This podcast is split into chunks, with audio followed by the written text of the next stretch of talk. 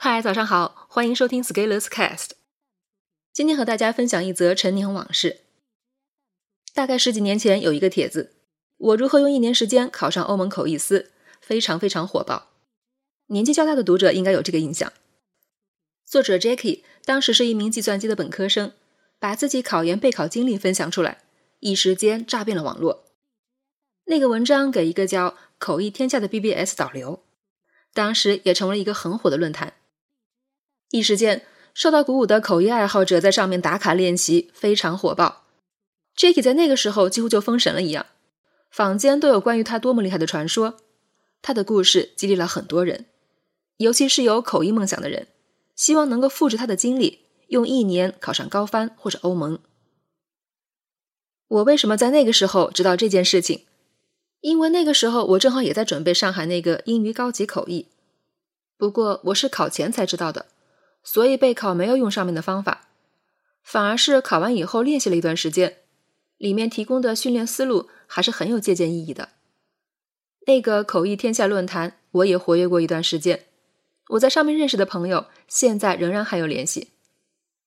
之后这个论坛由于没有维护，就慢慢冷落下来。甚至有一段时间，域名解析都出了问题。至于为什么没有维护，好像是 Jackie 同志很忙，一会儿在新加坡工作，一会儿又去考什么金融学位。到了二零一四年，Jackie 又写了一篇文章，回顾了自他上一篇文章火爆以来的经历。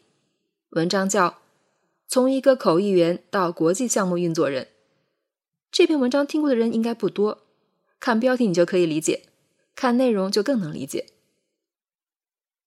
在这篇二零一四年的文章中，有一条很重要的信息，就是作者说要重新启动口译天下。不过，从之后的故事看，这件事情没有成功。现在口译天下仍然是关闭的。现在，如果你想练练口译，在互联网上你还真找不到一个好去的地方。我的社群也许算一个吧，不过现在基本上门槛已经很高了。目前来看，Jackie 这个 ID 在互联网上已经很少发生。不过，他的考上欧盟口译司的文章，现在仍然在网络上传播，真是应验了“你不在江湖，江湖却有你的”传说。Jack 以前在和讯有一个博客，我在写作这篇的时候查看了一下，已经关闭了。二零一四年是一个很值得纪念的时间，那一年我开始写作。今天提到这件事情，是想来复盘一下。希望能给读者以及以后万一搜索到本篇文章的人有所启发。一，神话故事是我们向往并为之冲动的原因。非专业备考一年，欧盟口译司，这些词足以让人血脉奔张。曾经的我也是其中之一。这篇文章火爆的重要原因在于，它有意或无意销售了一种梦想，就是口译梦想。这个套路其实现在仍然管用。那个时候，很多人的梦想是做口译，十多年过去了，不知道多少人最终实现。换到现在，很多人的梦想是打造个人品牌，十年后会有答案的。为梦想奋斗没有错，但是不能盲目，尤其是不要为神话而奋斗。现在的神话有点多。二，你认为是神话？是因为你并未看到过另一种正常生活。大多数人会认为欧盟口译司就像神一样，我曾经也这么认为。后面我才知道，这只是我们的社交圈太窄，或者说我们由于自己水平的限制，视野不够宽广，见识少，产生了误判。我们在半神之前一定要看到，一定会有人以非常轻松的方式获得了我们梦寐以求的东西，而看到这些会让我们心态更平和。我是认识了一位创业者，才意识到这个问题。他以前就在欧盟口译司的班里，但是后面又退学了，因为他有了更好的发展机会，而且他并不觉得这件事情有多么厉害。为什么要了解这个视角？这样不会让你以为达到这个目标以后，你的人生就登顶了。三，口译对人的提升真的很管用，但并不是唯一管用的。我现在也在做口译有关的社群，但是我会告诉社群成员口译有什么好处，但是也会说有什么副作用。这里好处不说，口译的臭毛病就是喜欢蹭名气。口译的确会给社会名流做翻译，但是不代表口译就是社会名流。我认为口译员在这一点上的自我批评还是不够的。口译培训总喜欢用三个 nice 来招生：nice food to eat，nice people to meet，nice money to earn。用一种描绘的轻松赚钱的上层人民的生活给这个饭碗贴金。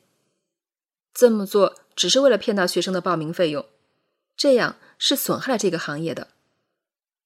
所以，我觉得想考口译的学生也不要执念过重。社会各个行业做得好都有价值。如果你考上了，仍然做不了口译，也是很正常的。做一个能赚钱的老板，口译员愿意为你服务的。我以前在学校的时候也是义务口译员，现在我接到活儿就全部转给我们社群的小伙伴，他们已经在我们社群里成长起来了。四，口译天下错过了时代赐予的发展机遇。其实回到十多年前。一篇报文带来的影响力，才是 Jackie 人生改变的最大因素。如果论坛能持续维护下去，借助合理的新媒体运营与变现手法，口译天下一年赚几千万是一点问题也没有。当然，也许作者志不在此。不过，人的认知还是很容易受到既往经历的影响。我一直说，工作中遇到挫折，选择参加考试、读书是逃避思维。不是真正的破局和解决问题的思维。我们学习口译，一方面要学到口译令我们提升的地方，但是也要屏蔽由于我们自以为技高于人而产生的盲目自大。口译员吃饱不难，但是习惯单兵作战，却会让我们错过更大的前景。尤其是我们本来手握一大把好牌的时候，尤其是面对商业机会的时候，这是我感到惋惜的地方。回到五六年前，如果口译天下的品牌能再次稳定运营起来，趁着知识付费、社交裂变、私域流量、个人品牌的东风，完全是大有可为。